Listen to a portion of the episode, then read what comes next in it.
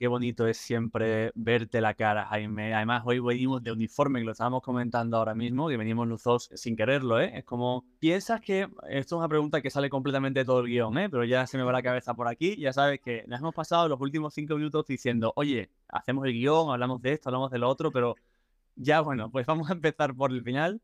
¿Sabes esos momentos, sobre todo cuando éramos más pequeños, que mm, a veces coincidía que ibas a una fiesta o ibas a quedar al cine con amigos o ibas, yo qué sé, a cualquier tema social y aparecías con la misma camiseta que tu amigo, ¿no? O aparecías con la misma camisa del mismo color que tu colega, ¿no? Y eso yo creo que de siempre, no sé a ti si, si te pasaba o no, entre los chicos se veía como algo divertido gracioso, pero entre las chicas era como la pelea, ¿no? La lucha, el escribirse, oye, ¿tú qué vas a llevar? ¿Cómo lo vas a llevar? Que es muy de película, pero yo luego, por parejas o por amigas, me he dado cuenta que, esto es así. ¿Tú eras de los que se enfadaba o eras de los que chocaba high five y, y decía algo? Bueno, ahí había ovación, abrazo y, y foto, por supuesto. O sea, eso se salía así. Y sí es verdad lo que, lo que comentas y me ha pasado en alguna ocasión, pues que he tenido alguna amiga en el grupo que ha ido a un evento y de repente he visto que lleva el mismo vestido que eso pasa muy comúnmente, al menos en España, con los vestidos de Zara, y dice, ostras, es el mismo, y ya eso arruina la noche. Y yo cuando, cuando salgo y, y vamos todos en unos chinos beige y una camisa azul, es, pues ahí los hermanitos. De hecho, la foto. Un, comentario con la camiseta, esta me la compré en, en Bali de hecho. ¿La primera o la segunda vez que viniste? La segunda, la segunda. Estamos aquí juntos, ¿no? Efectivamente, la, compré en una de estas tiendecitas perdidas porque creo que, estaba haciendo tiempo y entré en una, una tienda, vi un montón de camisetas y bañadores baratos y digo, pa'lante. Venga, pues pa'lante te digo yo otra vez, recuperemos la cordura, la poca que hay en este podcast y un poco para quien nos esté escuchando hoy vamos a hablar sobre los dineros, ¿no? Este tema tan, tan bonito que a veces tratamos a veces. Hoy vamos a hablar en relación a un documental, ¿no? Que ahora mismo hay muchas personas hablando de él, que está en Netflix, si no me equivoco, de How to Get Rich, ¿no? El cómo hacerse rico, sería la traducción creo que más correcta.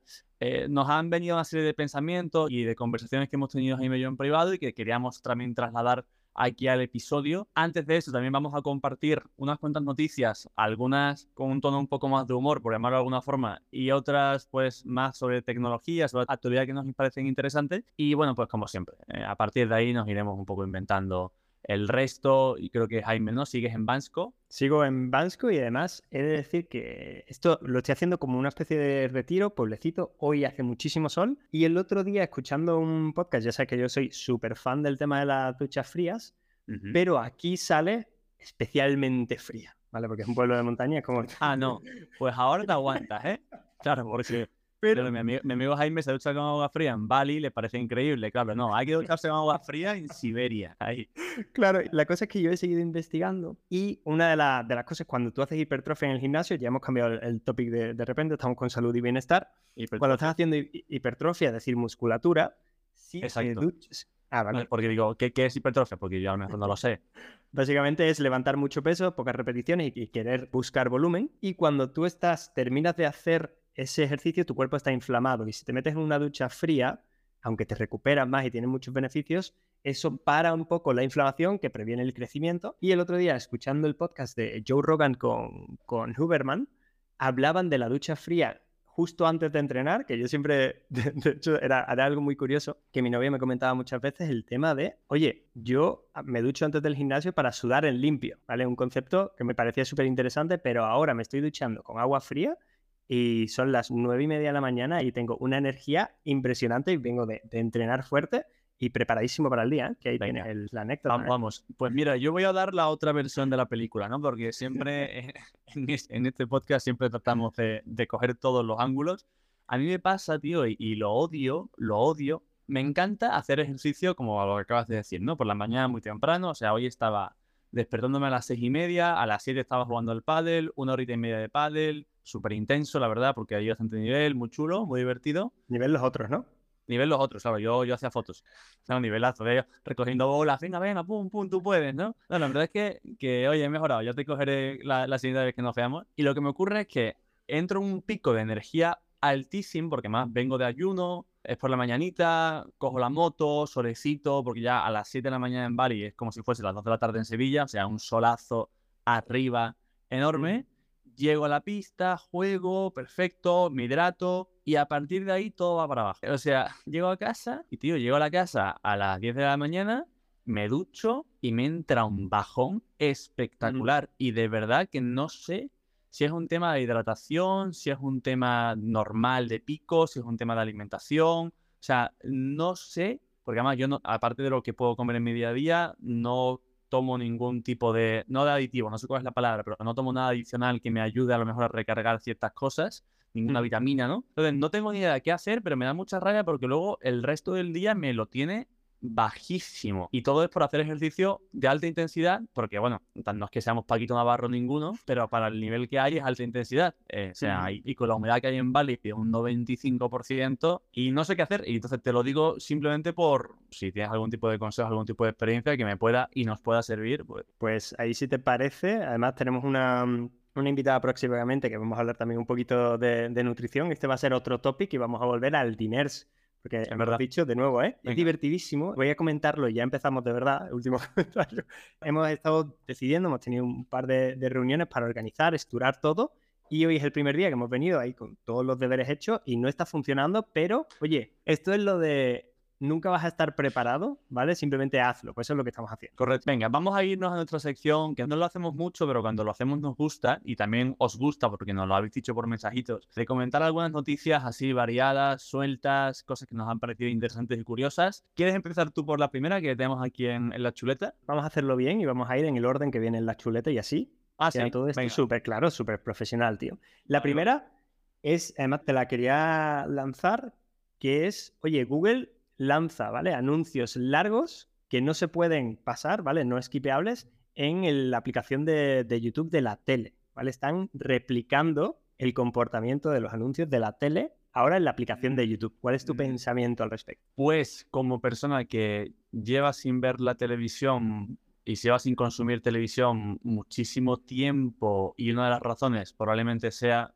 el tema de los anuncios, ¿no? Que, que, me molestaba. No lo sé, porque ya como que, sobre todo en YouTube, me he acostumbrado, bueno, me imagino que igualmente esto se puede solucionar pagando YouTube Premium, ¿no?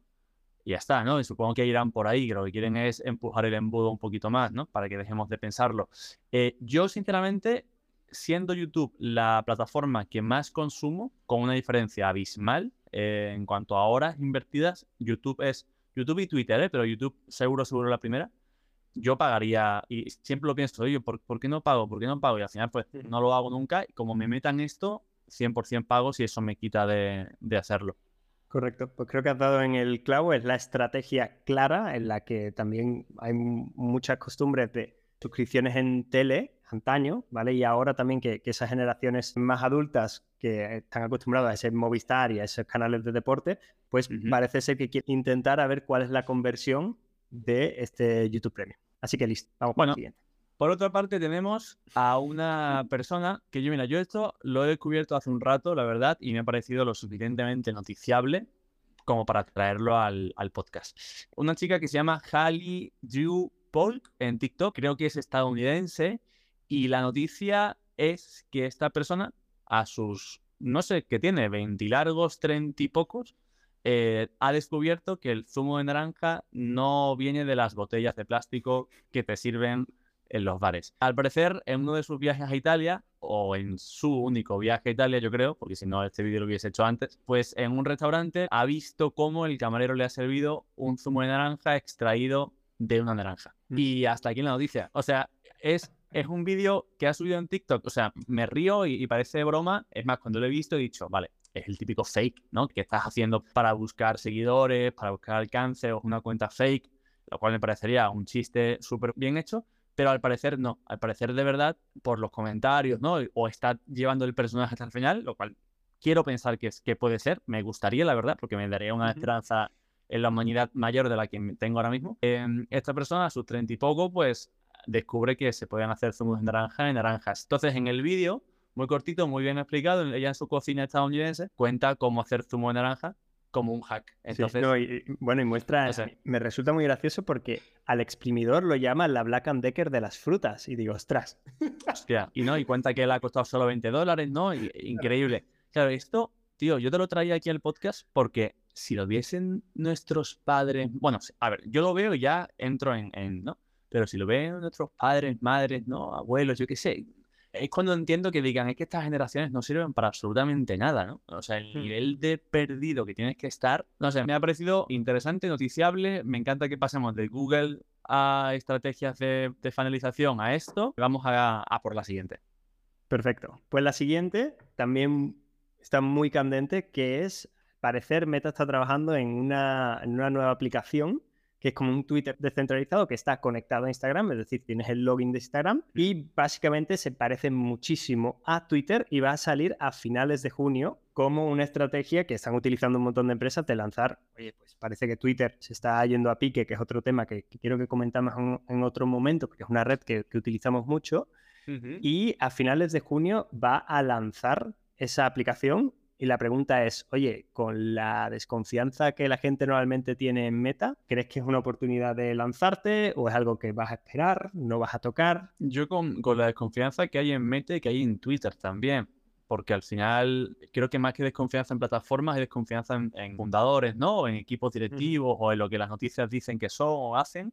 Entonces yo creo que está todo bastante nunca mejor dicho, descentralizado, ¿no? O que está todo bastante, no sé, perdido y que hay muchas opiniones. Yo la probaría, pues según me pille, la verdad. Como todo, yo creo que aquí es, si yo soy parte de, no voy a decir que no, de un rebaño, si veo que más creadores la están usando, o veo que amigos la están usando, veo que, evidentemente la probaré. Eh, si veo, no recuerdo, ¿qué, ¿cómo se llamaba? Mastodon, ¿no? Una de las plataformas que, uh -huh. que, no sé bien exactamente quién hay detrás. Veo cada de vez en cuando, ¿no? A alguien diciendo, me voy a ir a Mastodon, Elon Musk, estoy muy cansado. Y, y de repente veo que, que, no le sigue absolutamente a nadie, pues no me ha dado por probarla. Entiendo que si viene de meta será un poco más fuerte. Pero bueno, me parece que es interesante y normal que otras eh, tecnológicas se metan porque es cierto, vamos a ver también cómo evoluciona o si evoluciona, que Twitter está cambiando a mal, desde mi punto de vista, en muchos aspectos. Entonces, bueno, me parece normal que esto, que esto suceda. Vamos a ver, vamos a ver qué pasa. Perfecto. Um, pasamos, yo, bueno, hoy tú has traído eh, noticias muy techy y muy chulas y muy ¿no? de uso real para que la gente se lleve algo a casa y yo traigo a gente que es medio lela, ¿no? Bueno, eh, la realidad, es la realidad de, de, los presentadores y del podcast. ¿eh? Claro, estamos representando lo que somos. Eh, al contenido que traemos, pues me parece bien. Yo traigo una noticia que vi hace tiempo, bueno, vi hace tiempo, vi a, a principios de este mes, la comenté con unos amigos y alguien me dijo, esto es de hace tiempo, entonces hoy la he buscado un poco más porque la quería traer y porque me parecía, bueno, interesante no es la palabra, curioso, ¿no? Youtuber se enfrenta a 20 años de cárcel por estrellar a propósito su avioneta. No sé si has visto el vídeo, eh, el vídeo es una auténtica locura, es, yo no lo conocía a él, al parecer esto pasó hace dos años, en 2021, es decir, cuando está grabado el vídeo, y ahora la noticia ha vuelto porque creo que, no sé, ha vuelto o ya ha salido algún tipo de, el juez habrá dicho algo, pero básicamente a un señor se le ocurre, en su momento al parecer dijo que había sido un error de la avioneta y que había tenido que saltar porque si no se mataba. Entonces tenemos a una persona por Estados Unidos con una avioneta. Todo está grabado porque puso cámaras, ¿no? Eh, tanto en las alas como él va con una especie de GoPro en el salto. Al parecer era un, deportista de élite que incluso compitió en las Olimpiadas hace ya un tiempo. Y, y nada, él decide saltar y estrellar la avioneta. Como decía, en su momento parecía que era un error y ahora ha dicho que no, que era porque quería ganar suscriptores, views y dinero por YouTube. Así que ahora se enfrenta a 20 años de cárcel. Por suerte, la avioneta se estrella en un lugar donde supuestamente no hay nada, pero imagínate uh -huh. que sí. O sea, ¿tú cómo controlas eso? Es la ida de olla de la gente es... Es que claro, estamos yendo el, el, este contraste, no sé cómo, a mí, a mí este... Porque había visto la noticia, pero, pero acabo de ver el vídeo aquí en, en directo y, y tengo el estomaguito no, increíble. Toda esa energía, claro, ha desaparecido. Lo vamos a poner en los enlaces de las notas del episodio por si alguien también quiere verlo. Porque es que el vídeo es de decir, es que eres tonto, tío. Y con gente tonta, ya vamos a la última noticia, porque esta es, esta es increíble. Es de este mes, yo creo. La noticia reza así. Ladrones roban más de 200 zapatillas de una tienda, que hasta aquí dice, bueno, pues mira, muy mal, pero bueno, pues algo de todos los días. Claro, lo que ocurre es que todas las zapatillas que robaron eran de un pie derecho, ¿no? Entonces se han llevado zapatillas 200 valoradas en 14 mil dólares, pero solamente para el pie derecho, el pie izquierdo descalzo, o en chanclas, o tendrán que robar otra tienda que tenga solamente el pie claro, izquierdo. Ahora es que no hemos visto, esto es la Increíble. segunda parte, como, como la casa de papel, que nadie se esperaba la segunda parte. Pues... Hostia, cuidado, ¿eh? Bien, ¿eh? Cuidado. Bueno, esto ocurrió en Perú y además me lo contó Pía y, me dijo, esto es que solo puede ocurrir en Perú, así que un saludo a todos nuestros amigos peruanos y amigas, porque la verdad es que tenéis muchísimo arte, como diríamos en, nuestra tierra. Venga, eh, oye, esperemos que os hayan gustado. Si os han gustado, decídnoslo por comentarios, pasando noticias que queréis que comentemos, cosas que os parezcan interesantes, curiosas o tontadas. Como un poco las últimas que, hemos visto, que también nos gustan mucho a nosotros. Y ahora vamos a volver, Jaime, si quieres, al episodio, a la razón por la que estamos aquí. Vamos a hablar de cómo hacernos ricos, como si lo fuéramos. Eh, es que de verdad que, que, me gusta a mí hablar de lo que no tengo ni idea, ¿no? Eh...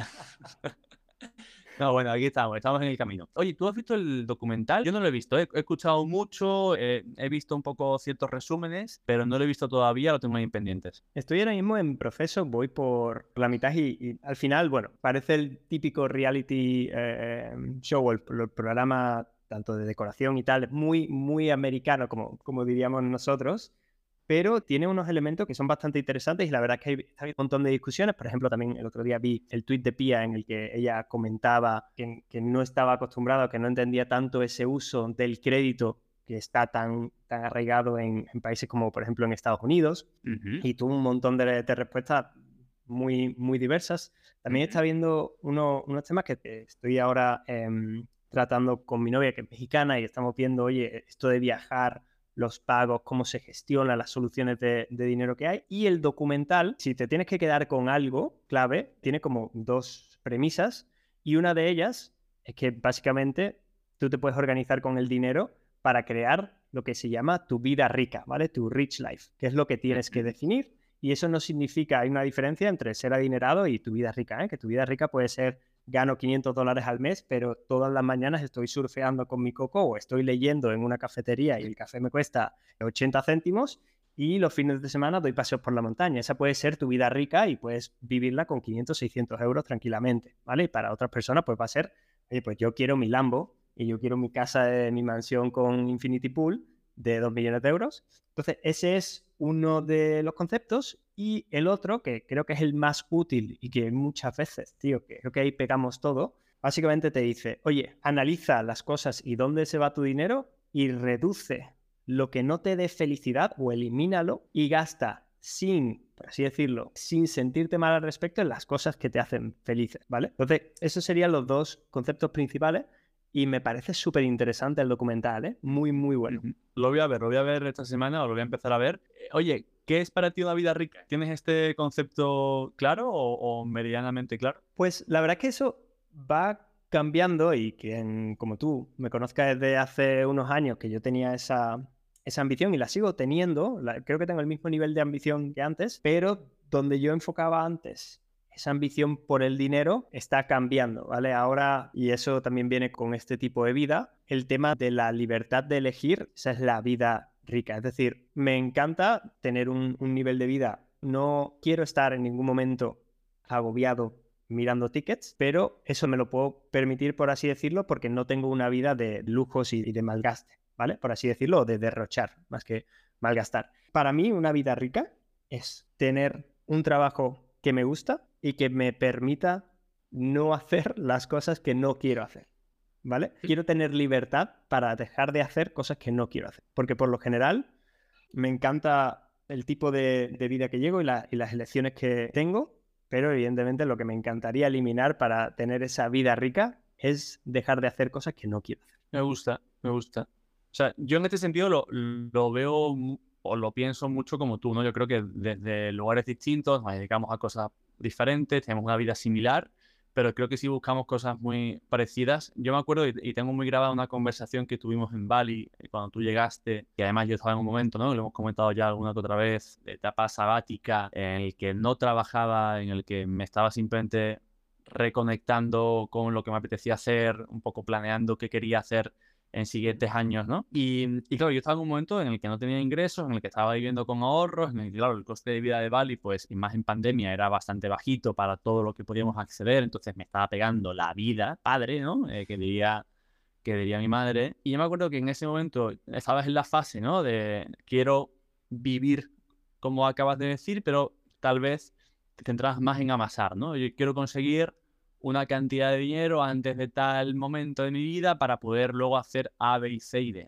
Y yo ahí me acuerdo que, que, no lo entendía, o más que no entenderlo, porque sí, era como que no estaba de acuerdo, ¿no? Era, me parecía como centrar en cosas muy superficiales, por explicarlo de forma sencilla, cuando la vida son otras. Y ahí desde entonces yo creo que ambos hemos hecho como un camino, un recorrido a encontrar nuestro significado de vida eh, rica, que para los dos no tiene ese adjetivo de vida libre que creo que también para mucha gente lo tiene. El otro día escuchaba en, el podcast de nuestros amigos de Ethos Podcast, ¿no? Que también es una de las razones por las que estamos hablando hoy sobre esto ha sido a raíz de las conversaciones que tenían ellos, ¿no? Y Alberto, ¿no? Creo que era el que lo comentaba, ¿no? El decir, oye, para mí el vivir la vida que yo quiero es, pues, poder eh, viajar cuanto quiero, el poder trabajar en cualquier lugar, el poder darme el lujo de ir a ver la Fórmula 1 porque a ellos les gusta mucho, ¿no? Sobre todo a dos de ellos, y el no tener que depender de un horario, lo que hemos hablado muchas veces en este podcast. Bueno, para mí también va muy por ahí y algo que me hace sentir bien, evidentemente, es sentir y saber que somos muchos y muchas los que queremos una vida rica basada en libertad, eh, de toma de decisiones, de momentos, ¿no? De, de, todo lo relacionado. Así que, que mola, mola bastante.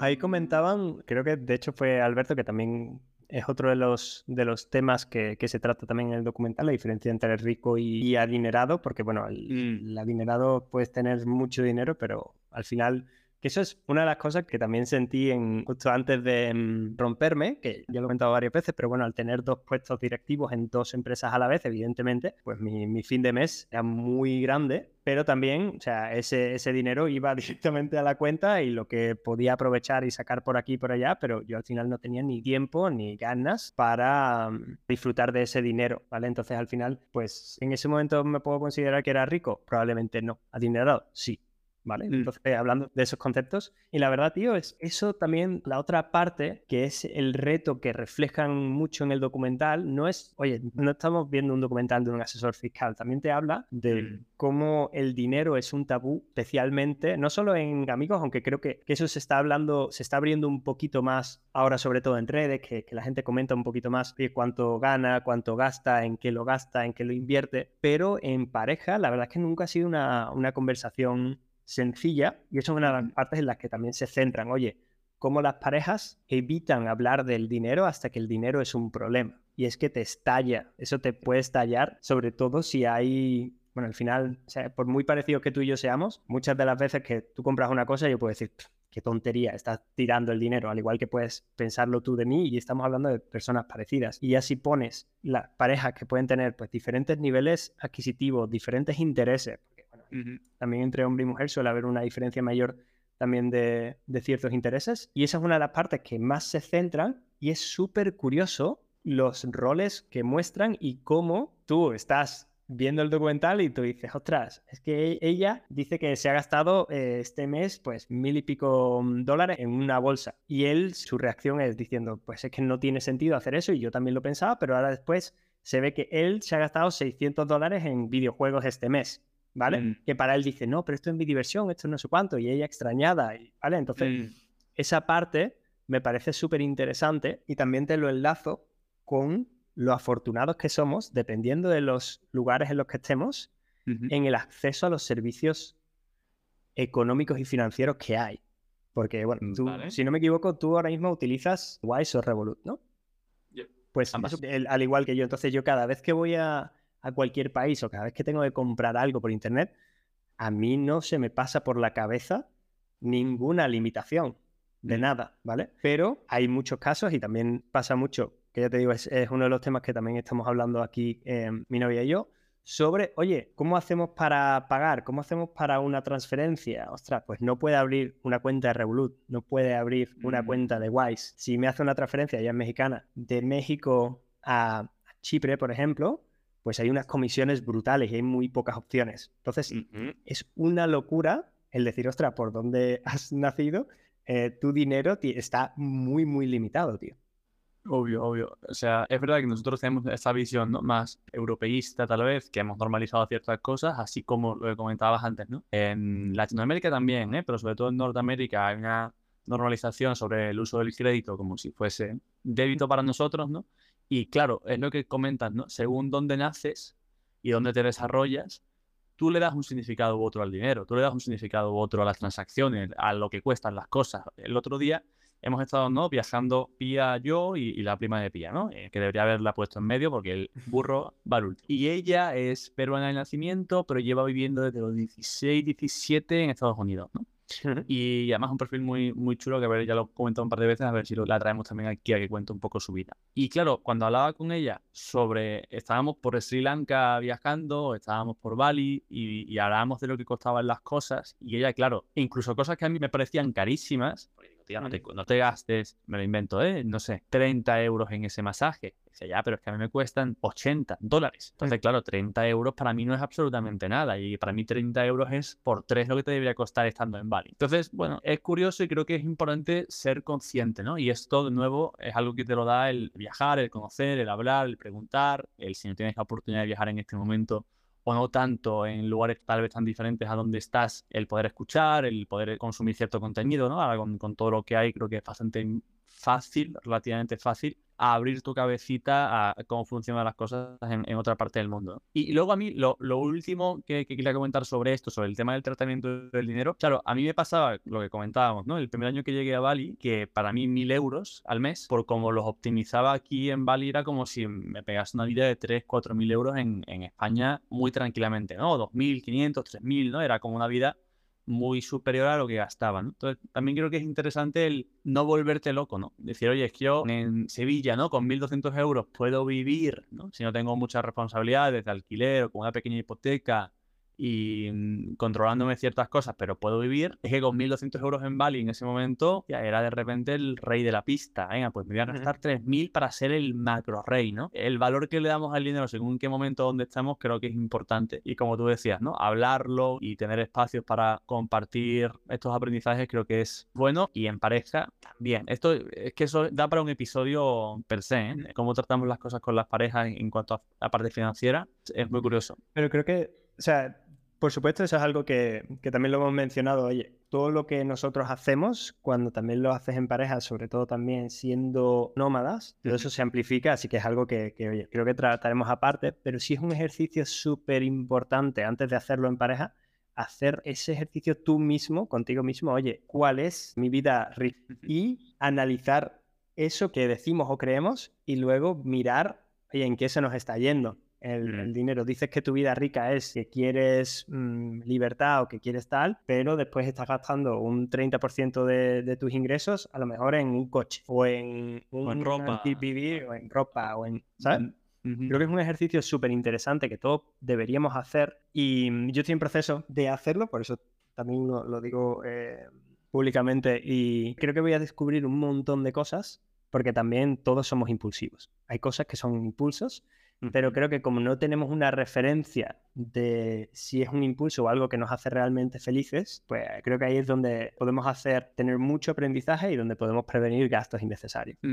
A mí, y con esto, si quieres, cerramos la parte del dinero, de cómo gestionarlo, porque ahora también te quiero sacar otro tema sobre Bansko, donde estás ahora, relacionarlo un poco con cuál es el coste de vida, porque ya hemos hablado alguna que otra vez que puede ser un destino interesante para pasar allí un tiempo. Pero a mí algo que me gustó mucho y que visualmente lo veo muy claro, ¿no? que comentó Alberto también en, el otro episodio de, de Ethos Podcast, que esto no es patrocinado ni nada, esto es porque nos caen muy bien y nos gustan y, y estamos muy de acuerdo en muchas de las cosas que dicen. Me pareció muy interesante el decir, oye, yo para ciertos gastos barra inversiones si no tengo en el banco dinero en cash, no en ahorros, sino en cash de dinero que puedo quitarme, ¿no? Si no, lo, no lo necesito, si no tengo el doble si no me puedo comprar dos de esos, no me lo compro, ¿no? Entonces dices, ¿no? Oye, a mí es que de repente me hace muy feliz, vamos a irnos a algo muy grande, comprarnos un Aston Martin, ¿no? Venga, ¿esto qué me cuesta? No tengo ni idea, 200 mil dólares, 300 mil.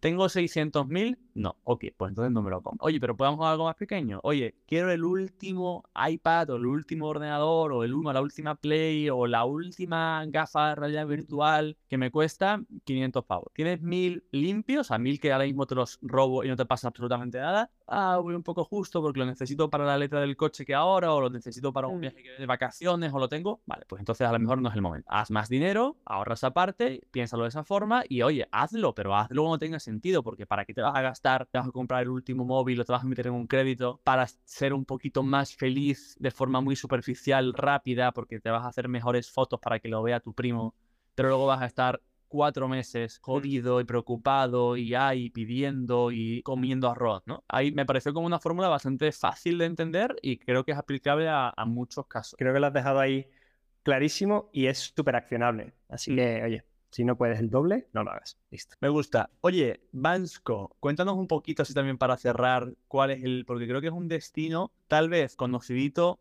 ¿no? Para cierto perfil, pero creo que a nivel general, si no se te ha perdido nada allí, no vas. ¿Cuál es el coste de vida, dirías, de Bansko mensual? Para que sea algo muy fácil de, de comprender. Pues mira, te voy a dar primero el contexto. Bansko es realmente un pueblecito que, que está en una estación de esquí, ¿vale? Entonces aquí Vale.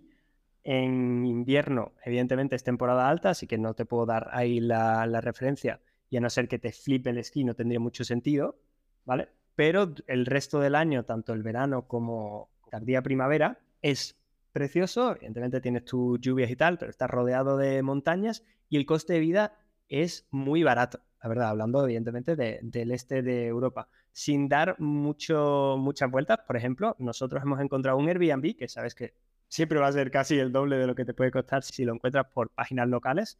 Hemos pagado unos 400 euros al mes, ¿vale? Y te ¿Cada uno pues, o en total? en total, en total. Y tenemos una, tiene una habitación, un salón, una terracita, estamos en muy buena zona y, mm, está genial, ¿vale? Y ahora después, pues cuando sales a comer, pues tienes platos que son, me encanta, a no ser que te vayas a, a los sitios hiperturísticos, pues sé, los platos te suelen salir entre 6 y 8 euros por, por persona comiendo bien, con vistas, y te vas a los super locales, te puede salir incluso un poco más barato, ¿vale? Pero Ujú. acabas comiendo bien por menos de eso, 8 o 9 euros, comes, comes estupendamente cada persona. Y el supermercado, eso sí me ha sorprendido un poquito porque no hay tan, tanta diferencia, ¿vale? Pero también suele pasar en estos sitios que como hay, literalmente, o sea, yo para ir a, para encontrar el, el supermercado decente tengo que ir al Lidl y conducir unos 10 minutos, ¿vale? En coche, porque tengo que salir de Bansko para ir a un supermercado decente. Entonces ahí sí es normal que no tengas acceso a, a productos mucho más baratos que en otro lado, pero sí es más baratito, por ejemplo, que, que el sur de España. Ok, entonces dirías que unos 1.000 euros para vivir tranquilamente en Bansko al mes o no llega. Con mil euros por persona, es- Por persona. Sí, sí, no. Aquí ya te digo, nosotros creo que nos vamos a gastar en total haciendo excursiones. También hemos alquilado un coche, que el coche te puede salir a unos, si no tienes problemas con la tarjeta de crédito, te puede salir a unos 8 o 10 euros al día. ¿Vale? Vale. Entonces, si tienes 400 de alquiler, 300 de lo otro, y nos vamos a gastar 600, 700, los dos vamos a estar por mil- menos de 1.500 euros todo el mes y viviendo tranquilamente. Tenemos un gimnasio que también vale 20 euros al mes y está estupendo y lo- los encuentras por 10 euros al mes, pero el nuestro tiene vistas a la montaña por 10 euros más. Fuerte, fuerte Y- motivado, claro. La cosa es, hay bastantes nómadas digitales, lo que pasa es que no se ven mucho, ¿vale? Es muy gracioso porque hay como tres o cuatro coworking que ahora mismo pues están un poquito más reducidos, pero a lo mejor una comunidad de 200, 300 nómadas en total en el pueblecito que son 8.000 habitantes, ¿vale? Nada mal a nivel de porcentaje.